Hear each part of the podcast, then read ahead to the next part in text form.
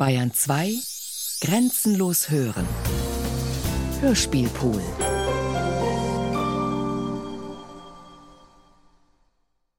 Conversations with Birds von Ergo Fismis.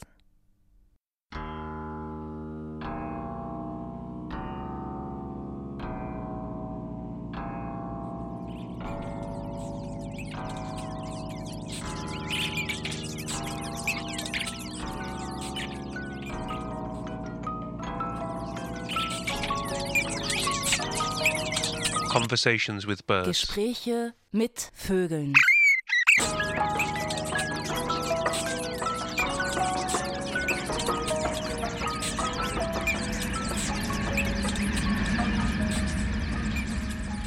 Erster Satz.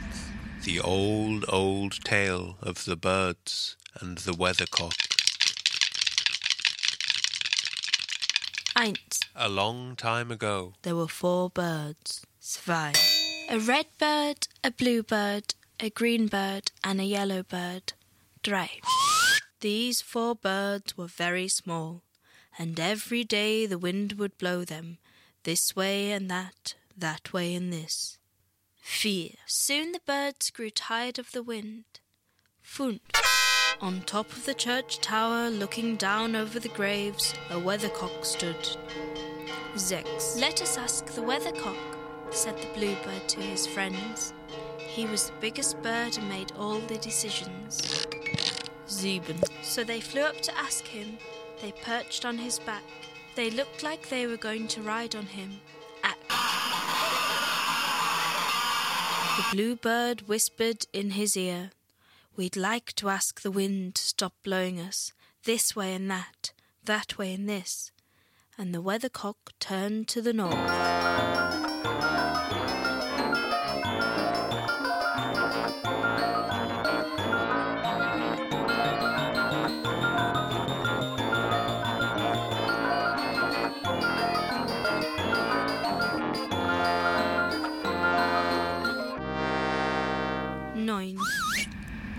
The bluebird, the red bird, the green bird, and the yellow bird flew to the north.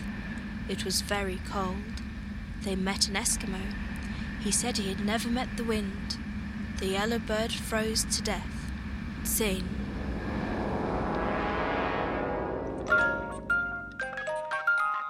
The blue bird, the red bird, and the green bird buried the yellow bird in a glass coffin and flew back to the weathercock. Elf. We did not find the wind. We could not ask him to stop blowing us this way and that, that way and this. The weathercock turned to the east.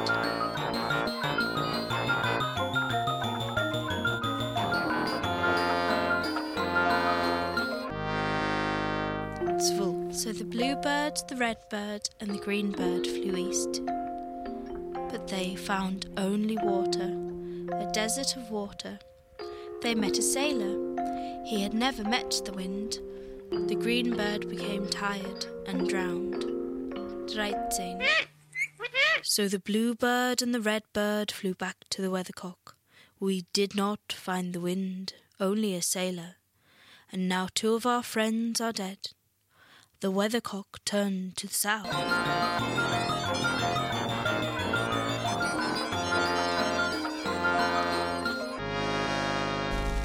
Vierzehn. So the bluebird and the redbird flew to the south.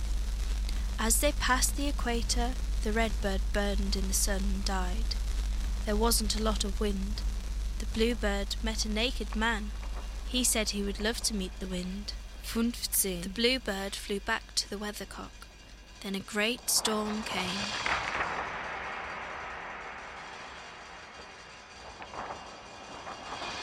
The wind blew the bluebird this way and that, that way and this. The bluebird shouted to the weathercock through the noise of the storm. I did not meet the wind, now all of my friends are dead. Zexing. The wind blew the weathercock this way and that, that way and this, and he broke from the roof, flew in the air, then fell to the graveyard. He smashed into a million pieces and was taken by the wind.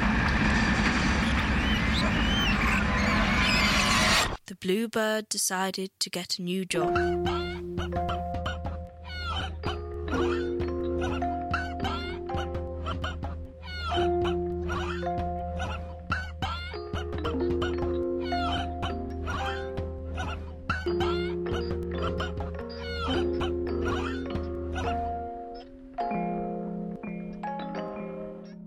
Zweiter Satz. Vor nicht allzu langer Zeit verwickelte ich mich in ein Gespräch mit dem ungewöhnlichsten Wellensittich, den ich je getroffen hatte. Das soll nicht heißen, dass ich regelmäßig mit Wellensittichen verkehre, aber ab und an muss ich einen engen und intensiven Kontakt mit diesen geselligen kleinen Vogel pflegen. Als Kind hatte ich seit dem Moment Angst vor Wellensittichen, als meine Großmutter einen dieser Tiere in ihrer Kultur schockgefrieren musste, da sie ihn aus Versehen getötet hatte und mit einem Desinfektionsmittel wiederbeleben wollte. Ich war der Unglückliche, der das Ergebnis entdeckt hatte, scheintot und zum Himmel starrend. Es dauerte lange, bis ich den Anblick eines Wellensittichs wieder ertragen konnte. Die Angst nahm langsam ab und im Alter von 20 Jahren war ich wieder in der Lage, an einem Wellensittich vorbeizugehen, ohne gleich Bilder von Eis und Wasserbauschen vor mir zu haben. Doch Vollständigkeit von dieser irrationalen Angst vor Wellensittichen wurde ich es letztes Jahr während einer Besuche bei Freunden. Ich saß im Wohnzimmer gegenüber ihrer elf Jahre alten Tochter. Auf dem Kopf trug sie eine schwarze Melone. Sie fragte mich, Would you like to see my trick? da ich nicht die Sorte Mensch bin, die je das Versprechen auf ein Kunststück ablehnen konnte, nickte ich zustimmend. Nun lüftete das Mädchen ihren Hut und auf ihrem Kopf saß ein kleiner, limonengrüner Wellensittich.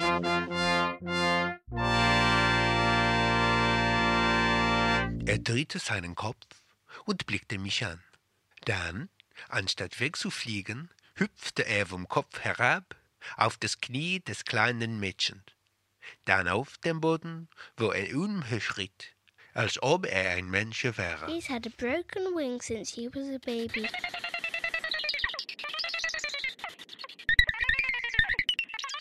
Wegen seiner Unfähigkeit zu fliegen, wurde er mit Menschen sehr schnell umgänglich.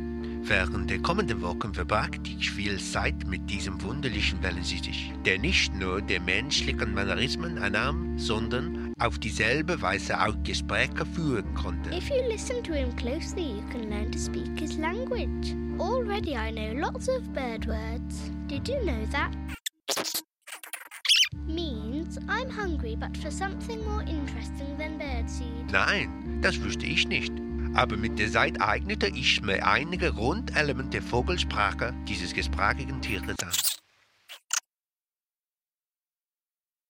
Ist das Wetter nicht grässlich heute? Manchmal bin ich froh, dass ich drinnen wohne. This music is most agreeable. Manchmal, wenn ich euch beim Socken ansehen beobachte, wünschte ich, dass meine Füße einen anderen Form hätten. You people would look much more attractive with beaks. Mach diesen Quatsch aus. How would you feel if you were bright green?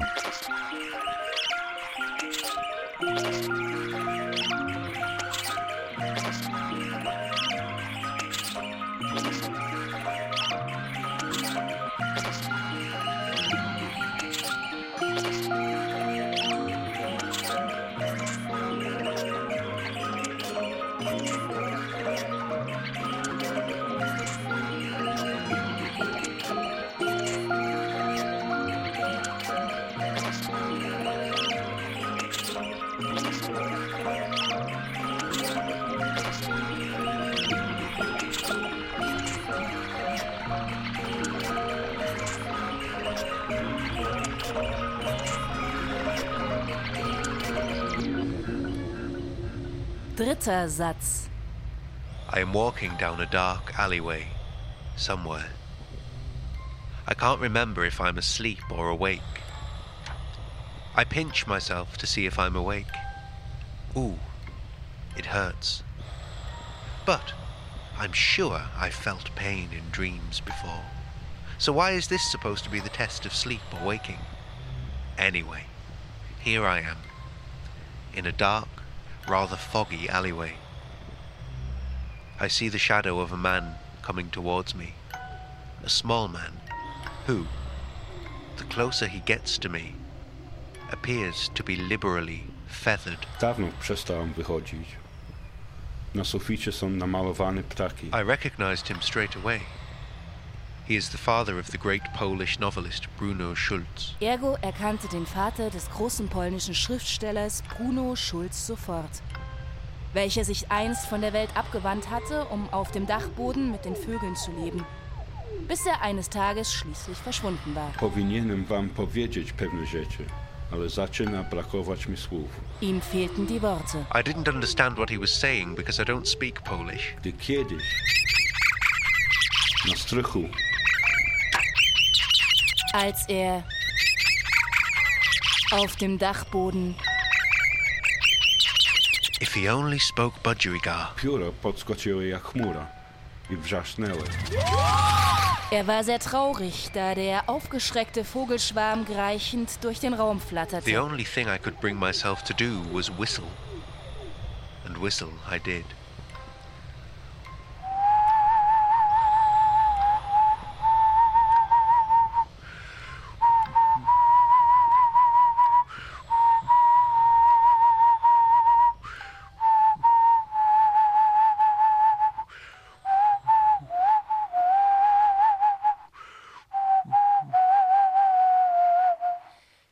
Vierter Satz. Edward Lear und Joseph Cornell, zwei Künstler und ihre Vögel. Wir präsentieren zum ersten Mal zwei beachtliche Tonaufnahmen von geheimen Momenten aus dem Leben dieser beiden ornithologischen Künstler. Calico pie, the little birds fly down to the calico tree. Den englischen Dichter, Maler und Reisenden Edward Lear, Their wings were blue, and they sang Tilly Loo. Dessen Gemälde von Papageien und anderen exotischen Vogelarten zu den aufsehenserregenden ihrer Art gehören. Till away they flew, erwartete eines Tages eine Überraschung. Als Lear eines Tages nach langen, anstrengenden Reisen heimkam, setzte er sich erschöpft an seinen Schreibtisch, um die Reisetagebücher durchzugehen. And then the most confoundedly strange thing Lear bemerkte, dass der Blumenstrauß, den er vor über einem Monat auf dem Tisch zurückgelassen hatte, noch immer frisch wie am ersten Tag war. And not only that, but there seemed to be some movement occurring within this floral bouquet. I pinched myself for reassurance that I wasn't in fact still dreaming along the railway line. Da er sich sicher war, wach zu sein, lehnte er sich über den Blumenstrauß. Sie dufteten immer noch frisch wie ein Sommertag. Upon which one of the flowers appeared to bite me on the end of my nose. You can imagine my surprise Als sich der Schreck von dieser scharfen Nasenattacke verflüchtigte, blickte Lie wieder auf den Blumenstrauß. And what do I spy, hiding amongst the flowers, but an Amazon parrot, a scarlet macaw, and an umbrella cockatoo? Drei Papageien hatten in Edward Lees Blumenvase ihr Lager errichtet. Calico drum, the grasshopper's Lie come, fragte nie nach den Ursachen dieser seltsamen Begebenheit, sondern er nahm ihre Gesellschaft gerne an, so dass sie einige Zeit bei ihm blieben, Over the ground, around and around, with a hop and a bound. bis sie eines Tages verschwunden waren. And they never came back. They never came back. They never came back to me.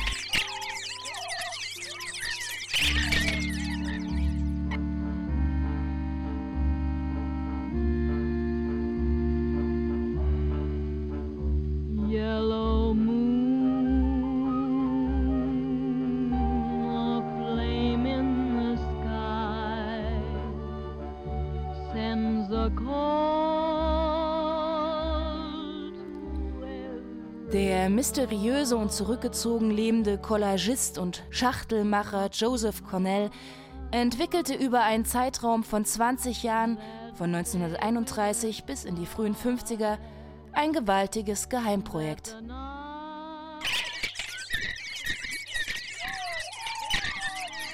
Eine lebende Collage.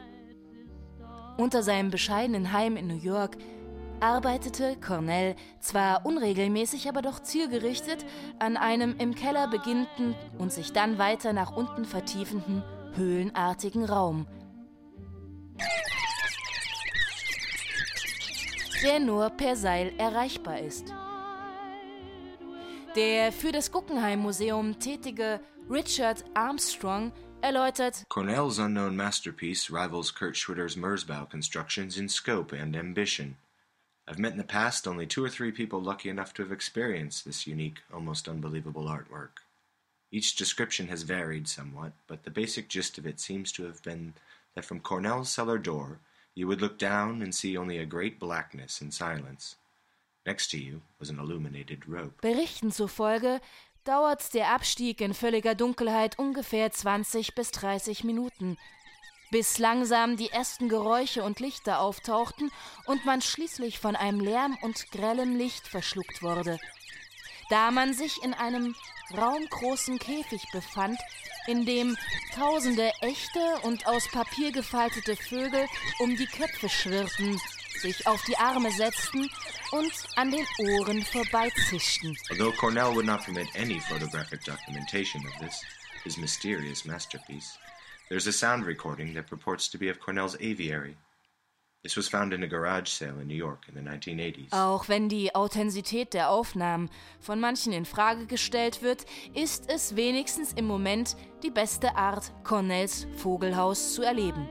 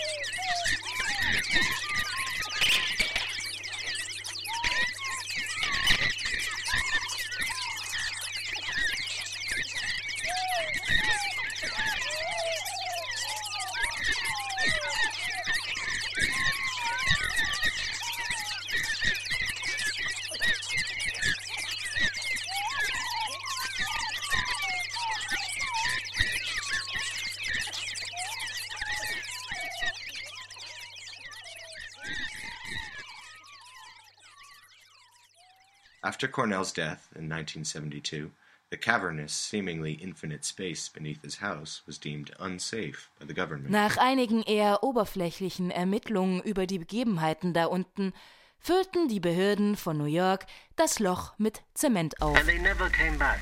They never came back. They never came back to me.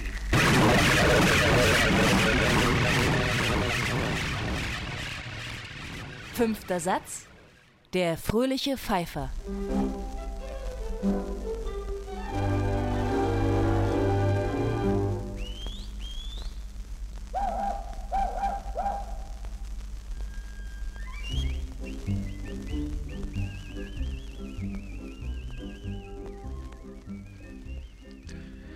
I propose that there is not enough whistling in this world. We are listening to a 78 RPM record I found in a friend's attic from the days when whistling was both a pastime and an art form. For many, it has been a form of communication, not forgetting the 20th century's prime exponent of whistle based communication, Harpo Marx. In England nowadays, to whistle is considered a sign of social awkwardness, of shyness. Whistling has become considered to be an antisocial behaviour.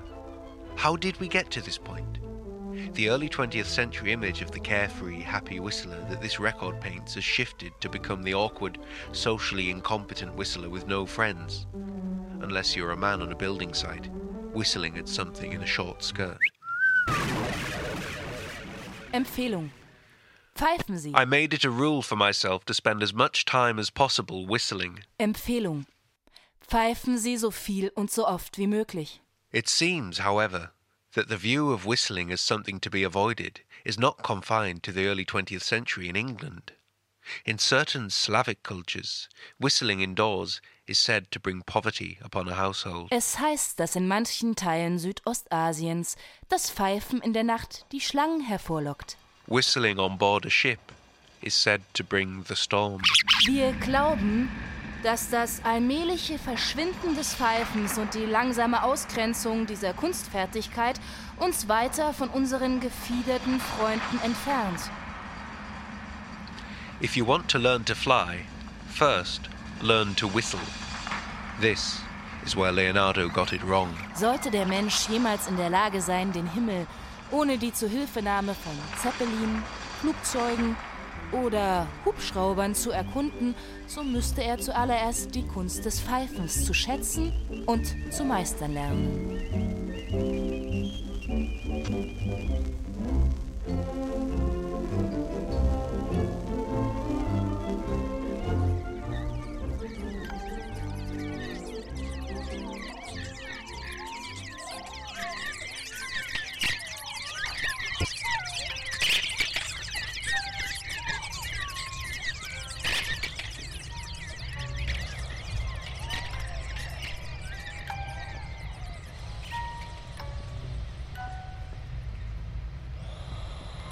Kiedyś, jak wykluły się pisklaki, siadałem i wpatrywałem się w ich buzie.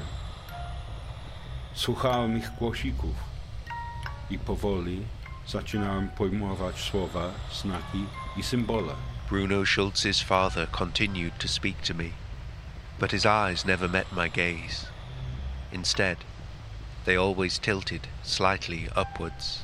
Seine Augen waren in ihrer Form schon etwas weniger menschlich, standen etwas zu weit auseinander und begannen dort nachzudunkeln, wo vormals das Weiße war. Discreetly, I tried to look closer at his skin.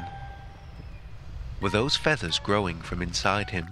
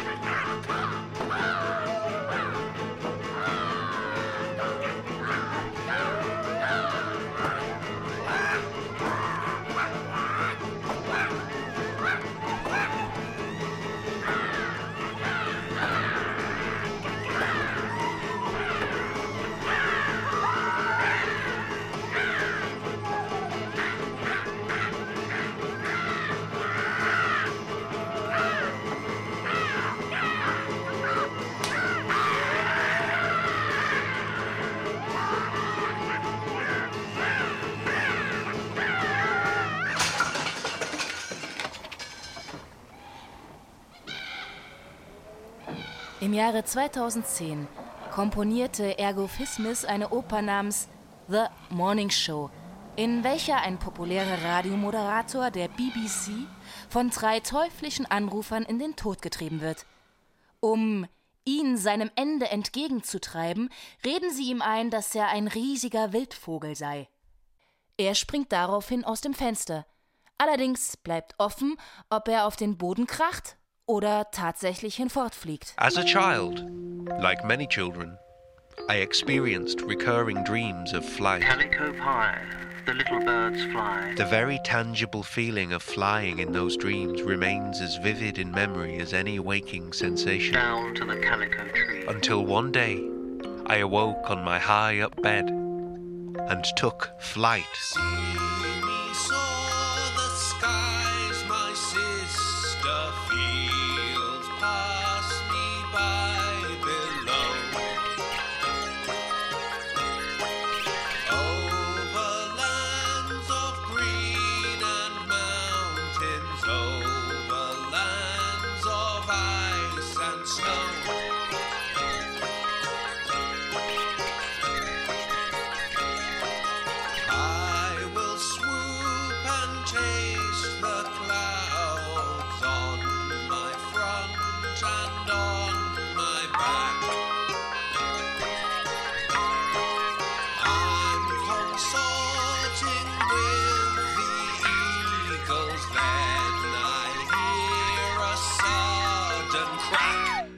Landed on my bedroom floor, on my teeth.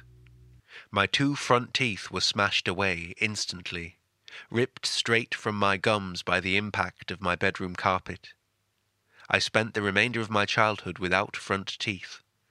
My desire to fly lost me my dignity and, ironically, the ability to whistle. I did not whistle again until I was 18 years old. Somewhere, Vincent van Gogh is painting crows.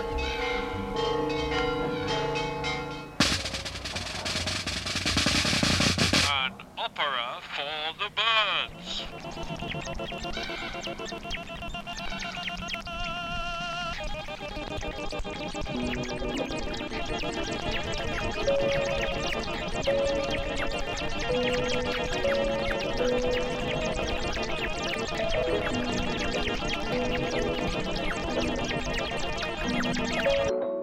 Während des letzten Jahres arbeitete Ergo Fismis zusammen mit Ornithologen und Sprachwissenschaftlern an einer speziellen für Vögel entwickelten Oper. Das Ergebnis intensiver Studien über die musikalischen und erzählerischen Vorlieben von Vögeln ist eine Oper, die von verhinderter Romantik, dem Kampf um das Herz einer Dame und die Behauptung von Territorium handelt. Es ist eigentlich überflüssig zu erwähnen, dass sie ganz im Geiste der Grand Opera tragisch endet. Die am Projekt beteiligte Experimentalornithologin Erika Finkel erläutert: Für uns mag die Musik befremdlich und sogar unangenehm klingen. Aber unseren Untersuchungen zufolge sind die Frequenz- und Schallverhältnisse, die unsere gefiederten Freunde ansprechen, fast diametral verschieden zu den unseren. Ebenso haben wir herausgefunden, dass Vögel sich nicht für lineare Narration interessieren, ja, sie nicht einmal verstehen. Während dieses Forschungsjahrs which was funded by the Arts and Humanities Research Council. haben wir gelernt, dass wenn man Vögeln eine Handlung nahebringen will, man sich frei machen muss von einem Konzept mit Anfang, Mitte, Schluss, sondern eher eine Art erzählerischen Strudel, in dem jedes Element der Geschichte gleichzeitig und fortwährend geschieht, konstruieren sollte, der das Hauptthema und die verschiedenen Variationen widerspiegelt, welche den Großteil der Vogelsprache beherrschen. Das erlaubt den Vögeln ein Verständnis durch das allmähliche Ergründen der in Wiederholungen und Abänderungen erzählten Geschichte. Ladies and gentlemen, the premiere of opera for the consumption and enjoyment of birds.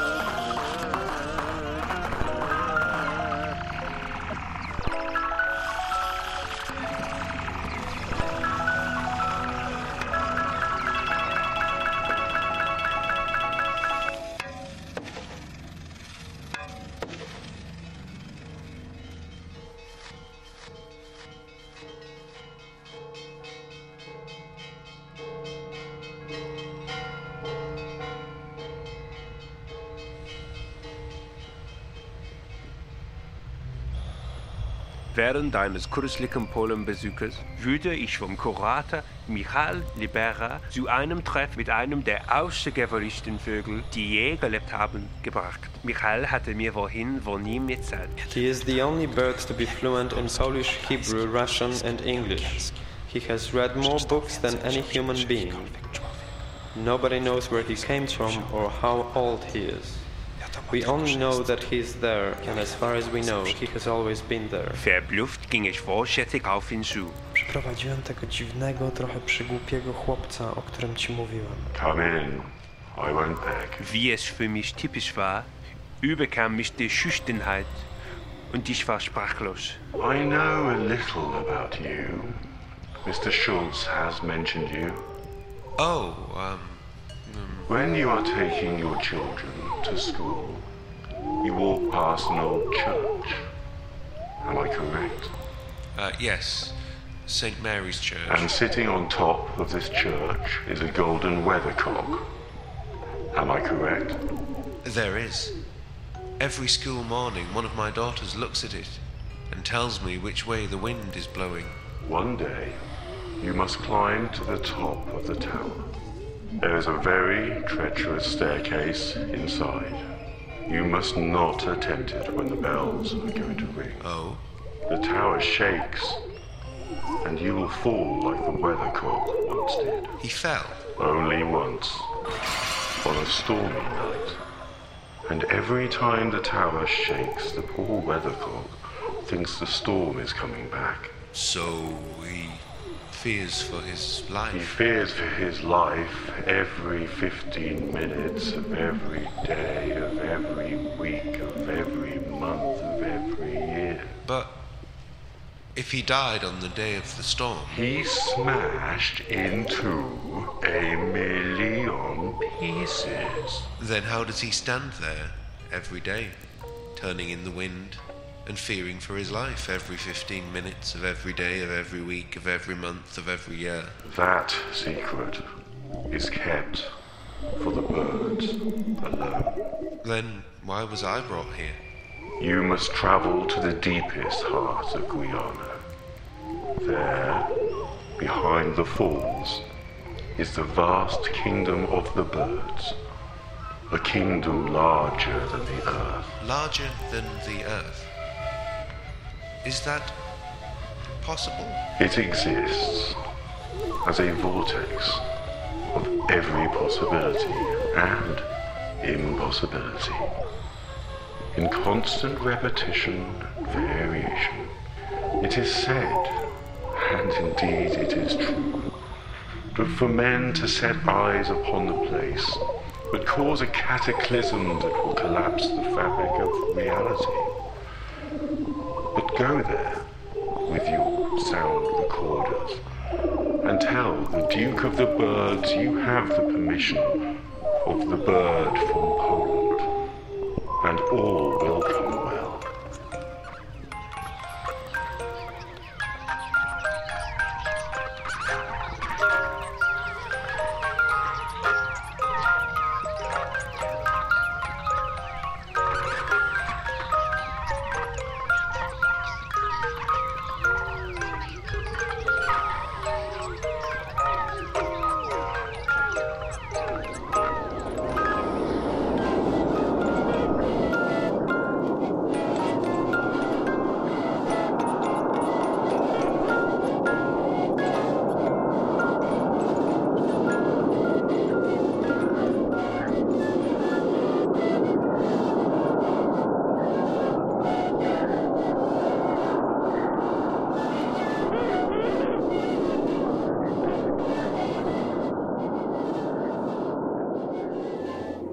From the travel diaries of Ergo Fismes, who disappeared behind the waterfall at Guyana.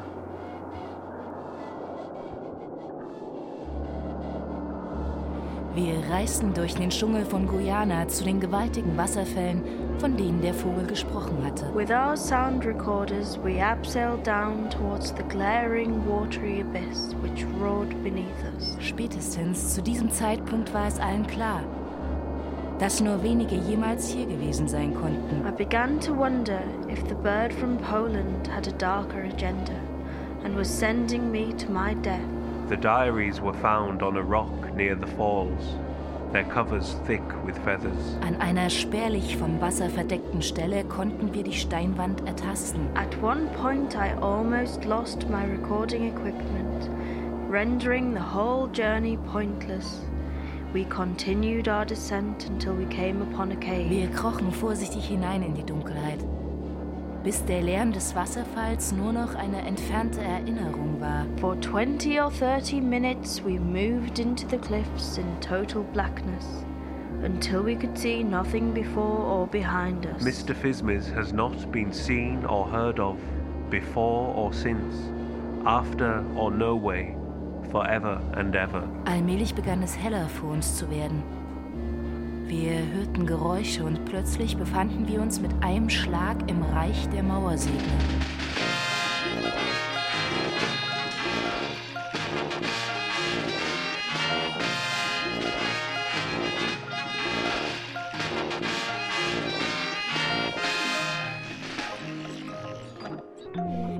Soll ich nur beschreiben, was wir da gesehen haben? Bird cities of bird architectures. Große, endlose Gebäude ohne Anfang oder Ende, die sich in Variationen fortführten. An entire civilization, an entire world governed by birds. Wurmliegebatterien.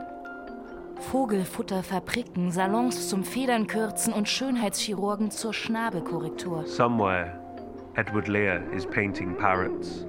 Markets as vast as countries that exist as loops of themselves. Ozeane, bei denen das Wasser aus Himmel besteht und wo die Einwohner schwimmen, indem sie abwärts ins Nichts fliegen. Instead of weathercocks, large metal dogs grace the church towers, and the birds take stick insects for walks, and let them sleep on the end of their nest beds. Somewhere, Joseph Cornell is boxing budgerigars. Alle Möbel sind aus Wolken gefertigt. Und die Straßen und Gassen wurden aus den Trümmern jedes jemals abgestürzten Flugzeugs zusammengeschweißt.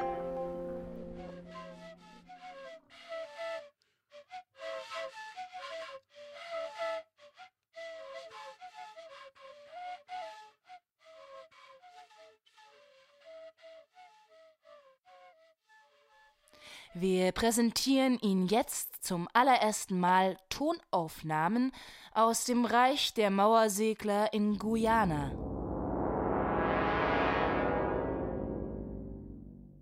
Das Tor zum Himmelshafen in Marablas.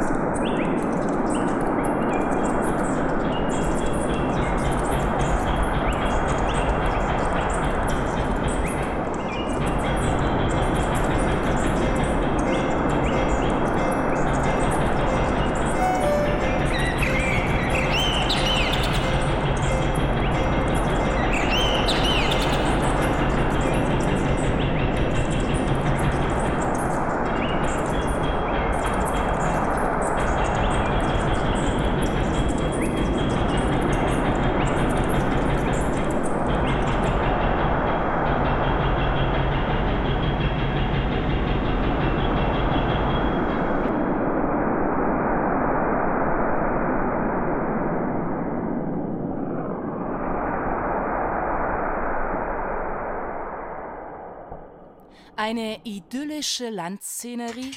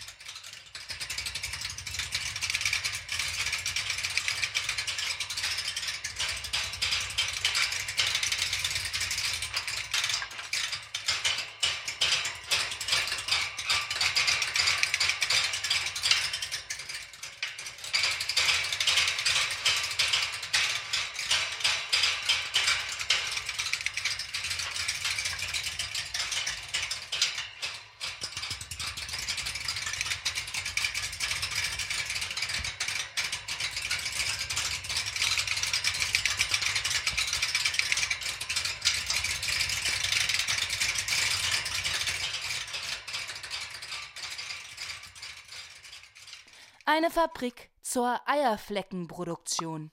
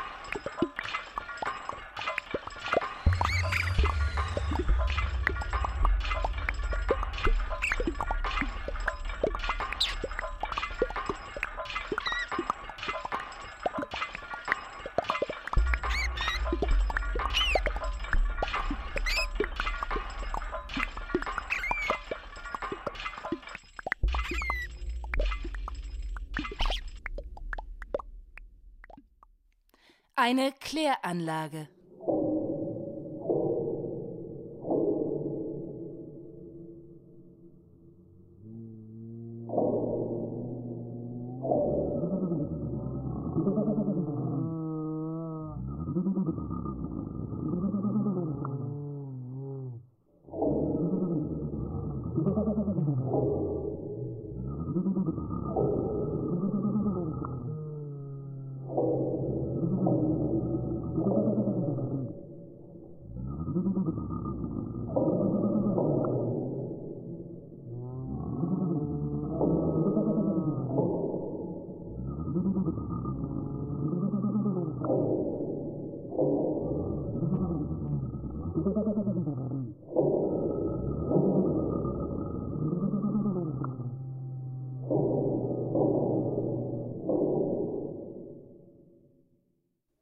Eine Legebatterie für Würmer.